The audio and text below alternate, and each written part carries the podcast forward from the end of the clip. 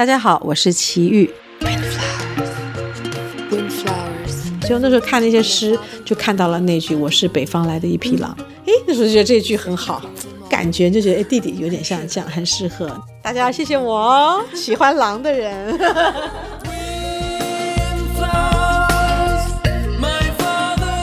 哎，你怎么帮另外一家唱片公司唱歌？我说啊，什么叫另外一家唱片？那个时候傻吗？你说根本不知道这些。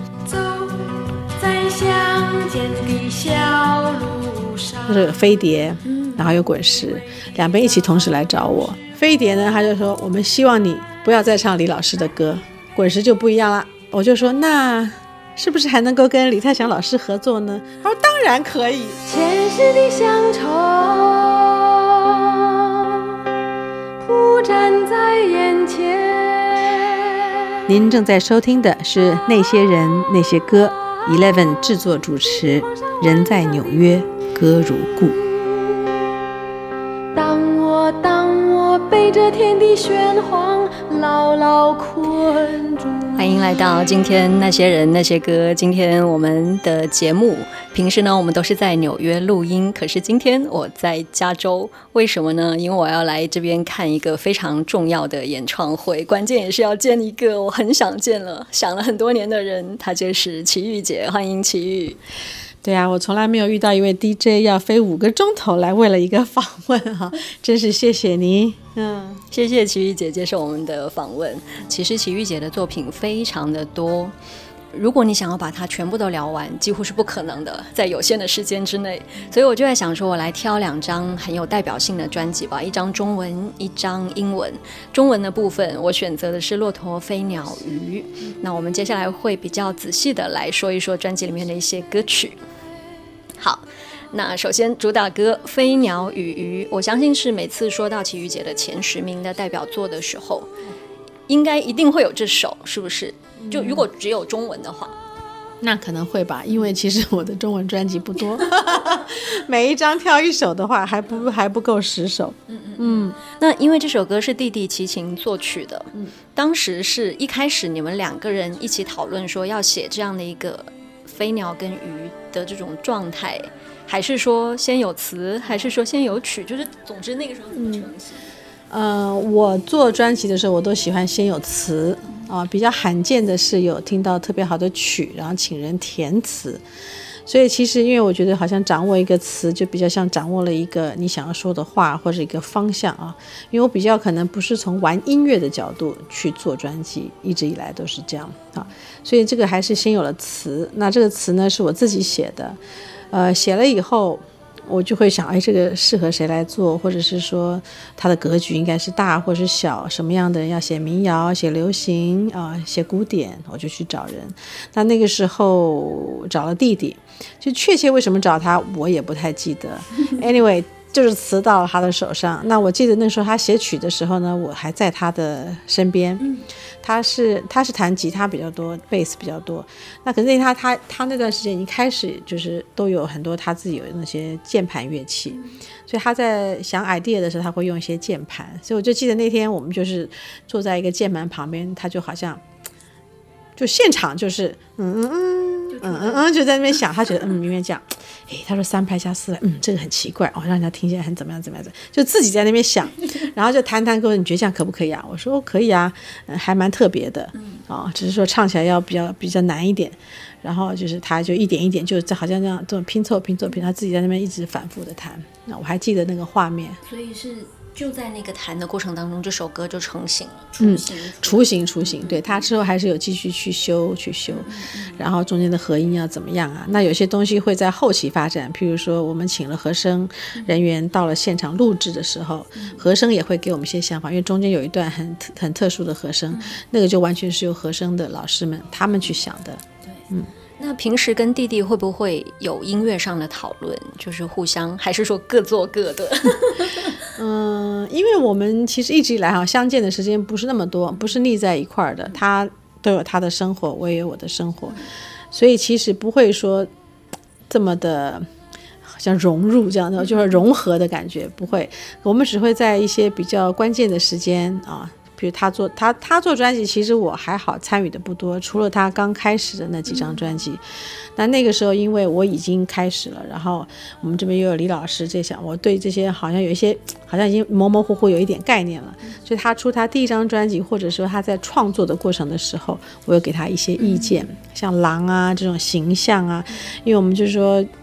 可能就是也不是说文艺惯了，就是就是你就是不是凭空想象，也不是去做一个流行的东西。你要我就觉得他定位，把你定位成什么呢？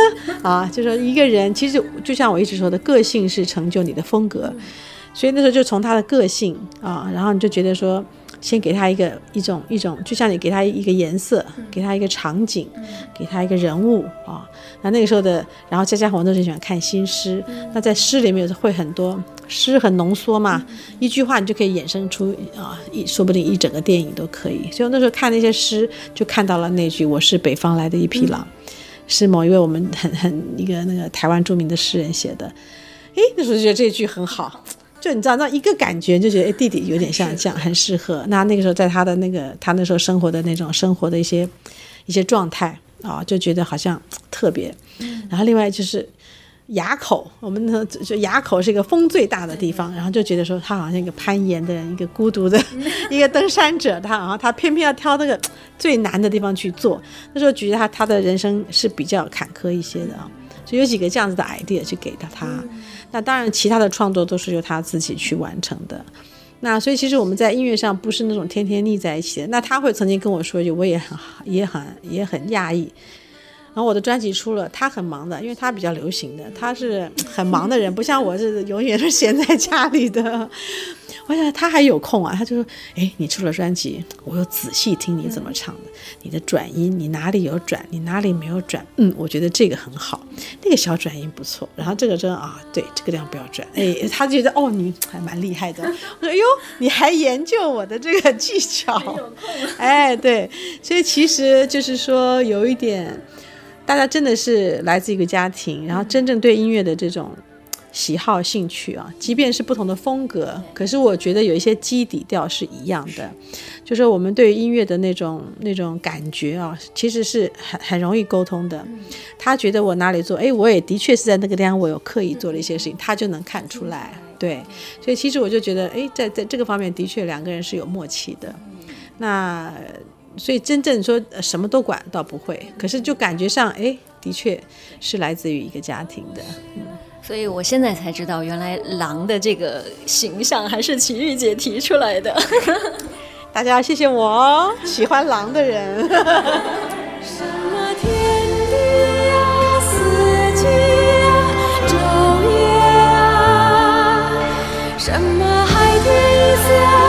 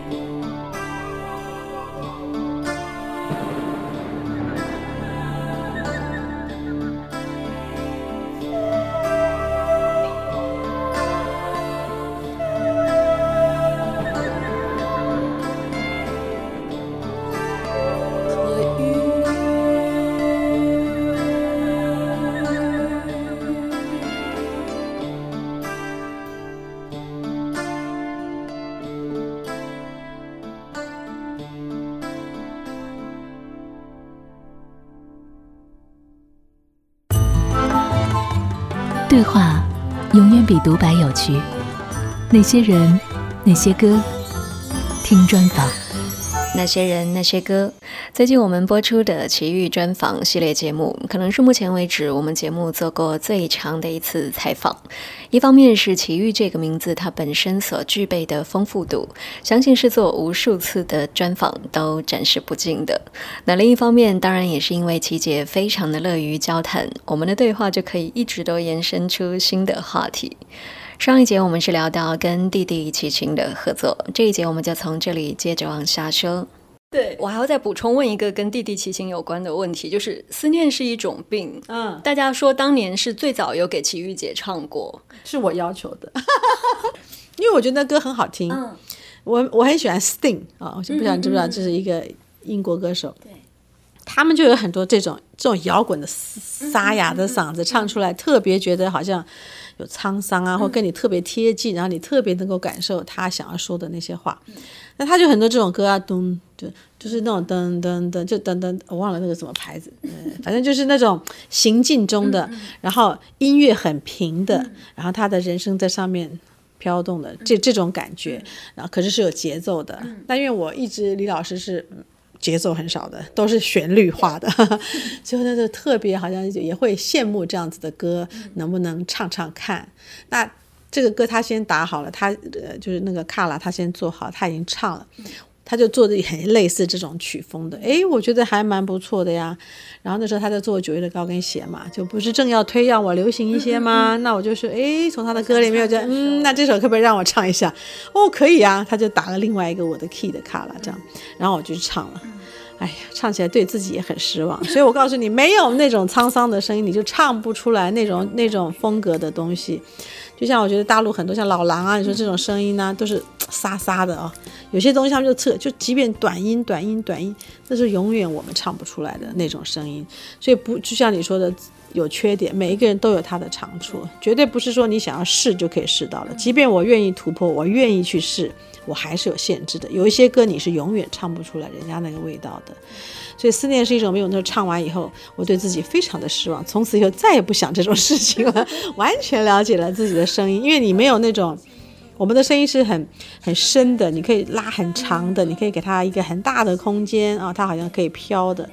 可是如果说你要像这种爆发力的，第一个字出来就叭叭叭这种声音，我们没有。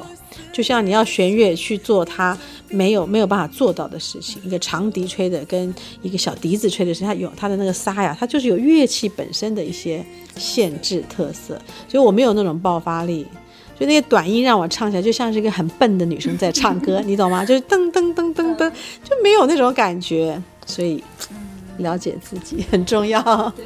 那还有没有类似像这种是琪姐曾经录过音，但是最后没发，然后又给了别的歌手的歌？那倒好像很少，对对对，基本上没有。就这个是我真正想要去尝试的。那英文歌当然我有尝试一些，就说不是像他这种摇滚型的，诶，好像也有尝试过。可是当然我选的时候就还是要有一些。它的那个特色或者起伏，我觉得我能掌握，所以在英文歌里面有听到一些我的节奏比较重的东西是有的。那中文歌基本上好像还没有办法量身定做到一个适合的。嗯嗯。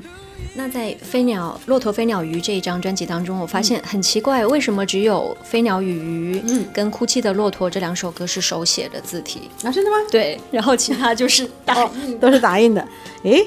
那也许是企划人员也有这样子一个想法吧，或者他觉得正好《骆驼飞鸟鱼》那个时候，其实我们是把所有的歌全部都收录完毕以后，最后决定专辑的名称要是什么，嗯，那就是《飞鸟与鱼》哦，我知道，然后再加上骆驼，所以可能他也许这两个对，因为它名称就叫《骆驼飞鸟鱼》嘛，对，人家就问，一直问我为什么叫《骆驼飞鸟鱼》，我也说不出来，这个可能就是一个气化他们的想法，就是正好有收录到《哭泣的骆驼》，写了《飞鸟与鱼》，嗯，对。那当然，他们就是有的时候专辑的名称，他们那时候那时候其实对于专辑的企划是很讲究的。嗯、你可以是跟歌完全没有关系的名字，对。当然，当然你有一首歌是或一首歌很适合当抬头的话，嗯、他们宁愿用那样子，在、嗯、在整个的宣传上是比较好的。是的、嗯，可能也是因为之前叫我写这些字吧。嗯嗯，就是抬头的字，应该就是这个专辑的名称，就是这三首歌里面的关键字。没错，对，应该是这样。嗯、是的，好。那我们来说这张专辑里面的一首，相信很多朋友都很喜欢的歌，就是《女人与小孩》。这首歌有两个版本，对对。然后很奇怪的是，我发现为什么每次琪姐好像只要唱到跟女儿有关的歌，好像都会在文案上面去小小小的说明一下说，说我并不想要刻意的去唱一首跟女儿有关的歌，可是很多歌手都会唱啊。我是真的不想刻意了啊、因为有一点好像矫情的感觉。嗯嗯嗯、那。只是也许我之前这样子想，或者也许是我的无知啊。因为当你生了一个小孩以后，他真的会变成你生活的全部。嗯。那你生活的全部里面，你唱歌也有他，你你你就是吃饭睡觉都有他。所以那个时候是在唱歌的录音室里面，就是他时常就是陪着我。那他正好就在那个时间。嗯。那那个时候也真好玩，你唱唱唱唱唱，他在外面听听听听听，他就是会唱。嗯。你就会觉得，哎呦，这么小的小孩，怎么能够把这个歌跟着唱，就觉得很有趣。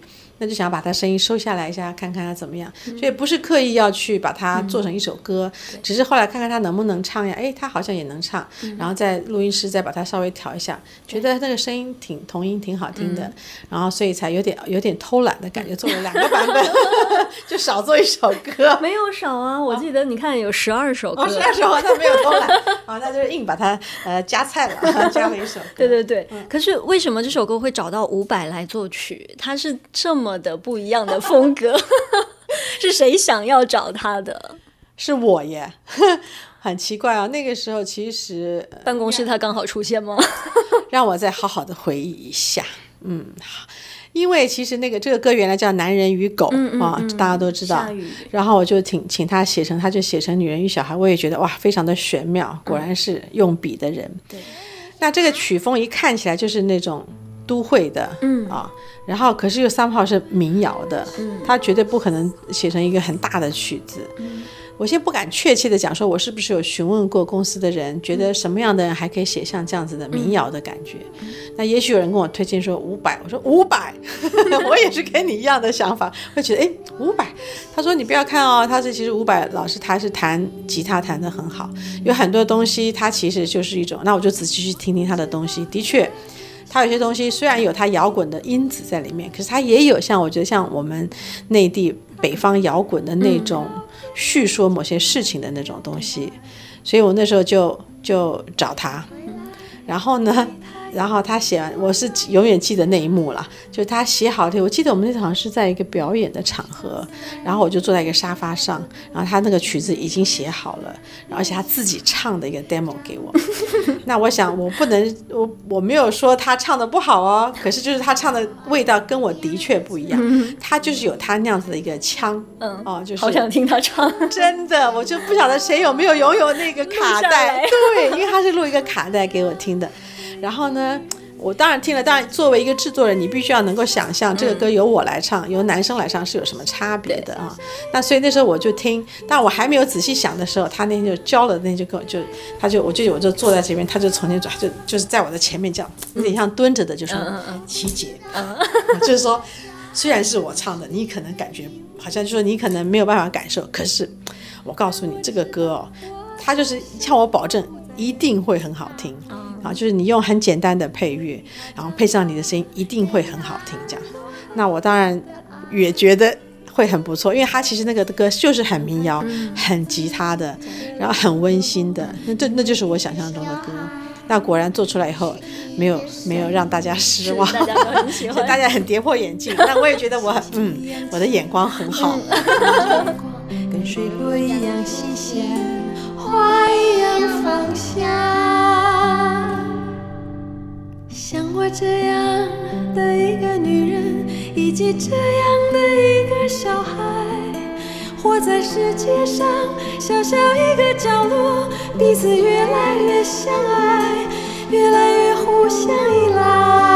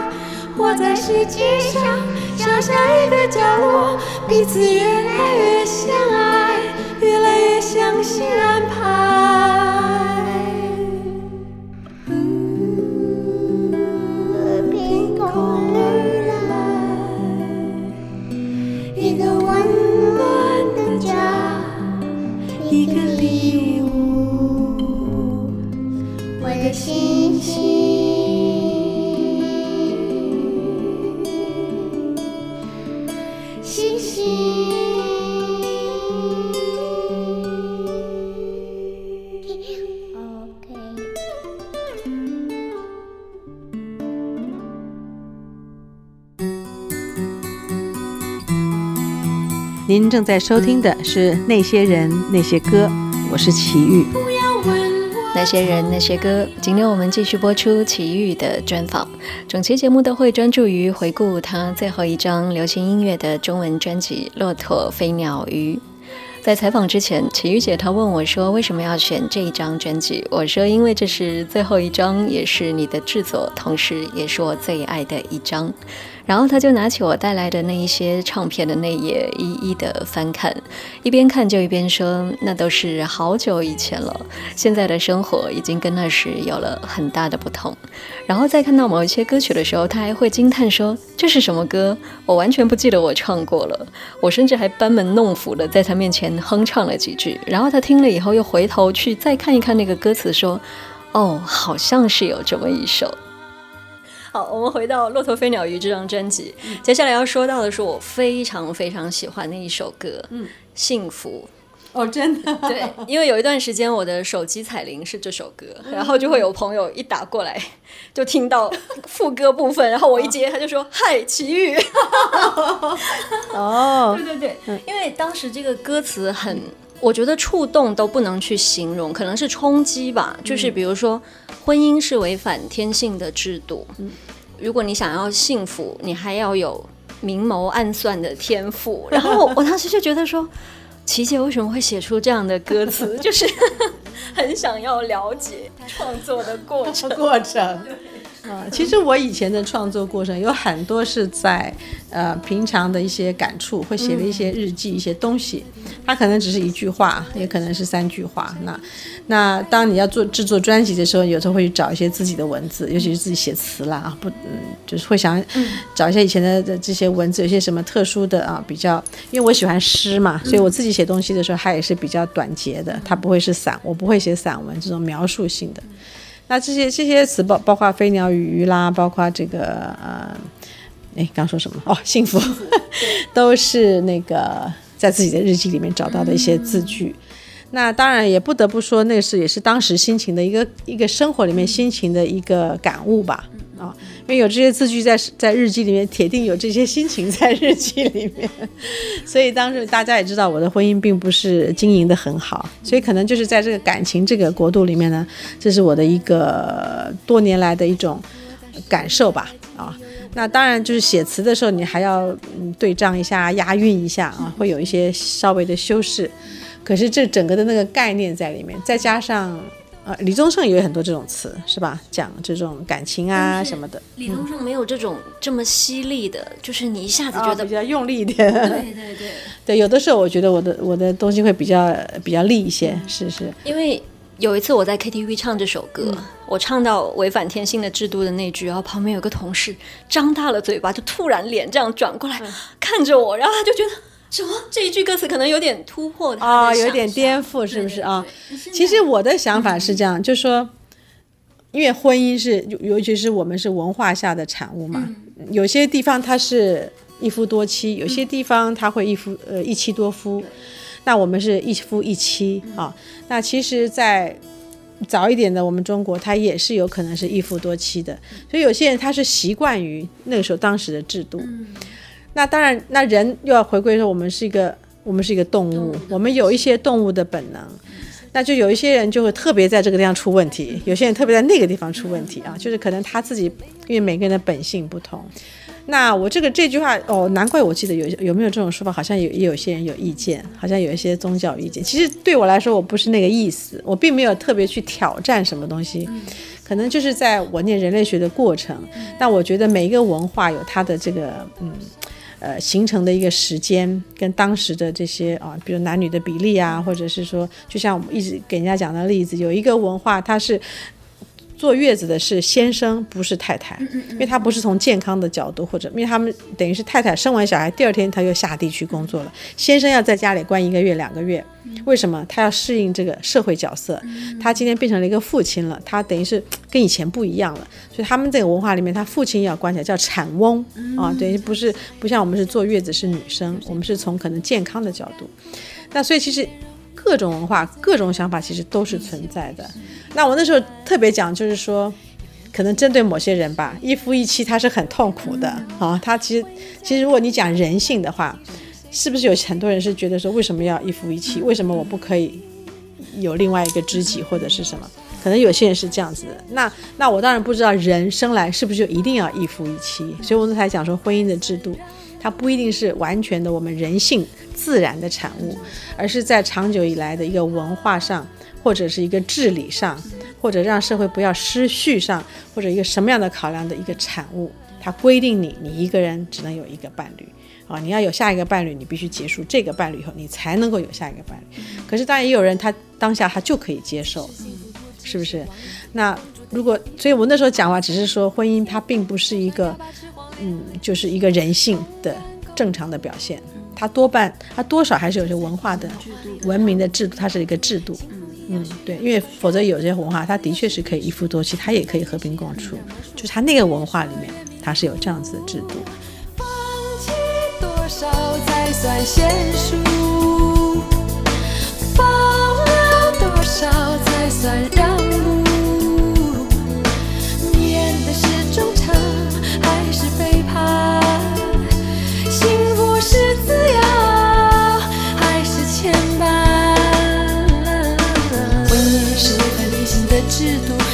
我？却贪婪，抵抗孤独。有人一次挺住，有人一生进进出出，都需要祝福。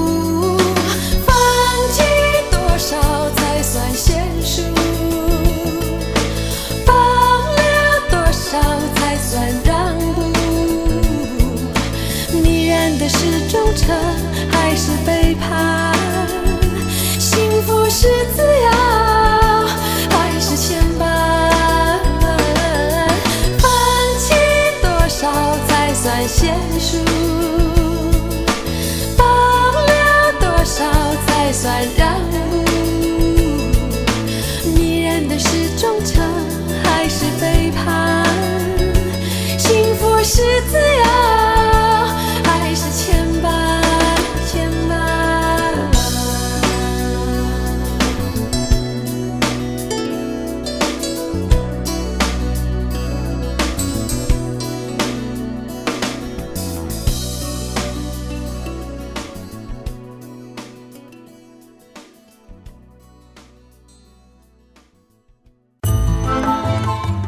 对话永远比独白有趣。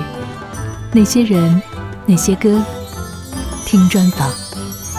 你正在收听的是《那些人，那些歌》，今天播出奇遇专访。上一节因为时间的关系，关于《幸福》这首歌，我们还有一小部分没有说完。接下来我们继续往下说。嗯，然后这首歌是薛中明做的曲。嗯，但是其实你们。以前合作应该是没有过，有。为什么会突然找到他？而且这个曲子出来，我又很喜欢，我也很意外，也是像找伍佰那样。没错，这又是另外一个成功的例子。我跟薛中明其实不是很熟，嗯、他可能跟弟弟还比较有常有合作，有、嗯、比较联络。他们在公司上，因为他是一个制作人、嗯、写曲者。我现在也要回想一下，为什么会找薛中明？因为他也不在滚石嘛，他不在滚石，还是说弟弟介绍？应该不是，嗯。嗯，这个还我要去再考究一下，下次我问问他好了。可是那个时候就是说，因为他这个又是一个我们讲落落长，落落等的一首，嗯，落落等就是很长，很就是很不工整的，然后字很很很乱的这种感觉，就是一而且是感觉这样讲话，就绝对写不出个什么优美的、什么长音的、弦乐的那种感觉。很很适合李宗盛式的那种，对，比较像是李宗盛式的。嗯、那为什么没有找李宗盛？啊、我也忘记了，可能他太忙太红了吧。反正那个时候就找了这个薛忠明，然后他那个时候他也，他说他也很反复的去咀嚼这个这个词啊，嗯、然后他呢他就写出了一个非常现代的这种感觉。嗯、那可是这种感觉啊，比以前什么戏说从头呀或者懒洋洋这些歌我还比较能够接受。他、嗯、比较像有没有这种说法？它是有节奏性的。嗯哦，可是他是，就像说他可以容许你这样讲话似的，嗯，可能那段时间啊，就这段就是在做塞拉 V 跟飞鸟鱼的时间，那时候可能真的是思绪比较细密一些，那个时候好像特别钻在这个生活里面的一个点一个点一个点的去看它，然后，呃，然后也希望自己能够创作嘛，所以你就会觉得好像全身的那个毛细孔都打开去去感受哈。那的确，我现在回头看我们那时候的文字呢。啊、呃，的确好像比现在要犀利一些，比现在要，你们是不是叫矫情啊，还是矫情？什么东西？就是比较那种，去呃斤斤计较啊，去矫情对？不会啊，我好喜欢的，那是不是我很矫情？我就觉得好像这个人很很轴，什么时候一家一直想，一直想，一直想，一直往里头想这样子。那可能就是，尤其是在做文案的时候，其实有很多东西、哦，我发现我自己这个人。就是我必须坐在那边，好像花一个多钟到两个钟头，我就一直写，一直写，一直写，一直随便写，随便写，想到什么写，想到什么写上，然后那些东西就会一直来，一直来，一直来，然后你就会在中间找到自己的一些思绪的蛛蛛丝马迹，然后你再把它拼凑在一起的时候，可能就像天秤座，就要把每一个面都讲完了以后，我就诶就会浓缩成一个什么东西。其实现在看起来，我也觉得，诶，我还写的还不错。现在可能，嗯，这种文笔好像越来越，已经没有这么多 比较平和，比较没有那么多触角，那么的好像把自己弄得很敏感。每一件事情走过去，每一个东西飞过去，你都会有一个想法，有一个画画面。对。那么，骆驼飞鸟鱼最后一个问题，嗯，是。里面文案一开始写啊，十二首歌我分别留了位子给我的父母，那就是四十个无亲无故的年头。我的孩子、女人与小孩，我爱的人应该很多都可以对应。但是我疑惑的是，我的敌人好像没有哪一首歌让我听到比较的敌意，还是说这个敌人不一定是说具体的某个对象或者某个事件，只是自己跟内心的一些嗯挣扎，还是什么？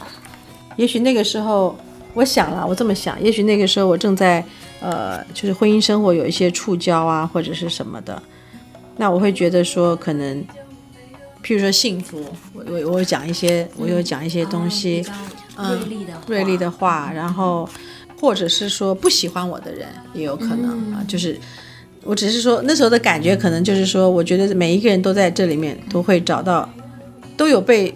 可能就是因为它是代表我的生活吧，嗯嗯、我生活的全面，所以我就觉得说它里面应该包含着，不只是我喜欢的人，我爱的人，它一定也有我不喜欢的人，跟甚至于恨我的人，一定是有他的位置，他也可以在这里面找到一首属于他的歌，我觉得，嗯，好，以上就是对《骆驼飞鸟鱼》这张专辑的内容，内容对。好的，那么今天节目也暂时接近尾声。下周一跟下周二还会继续播出奇遇专访的更多内容，我们下次见。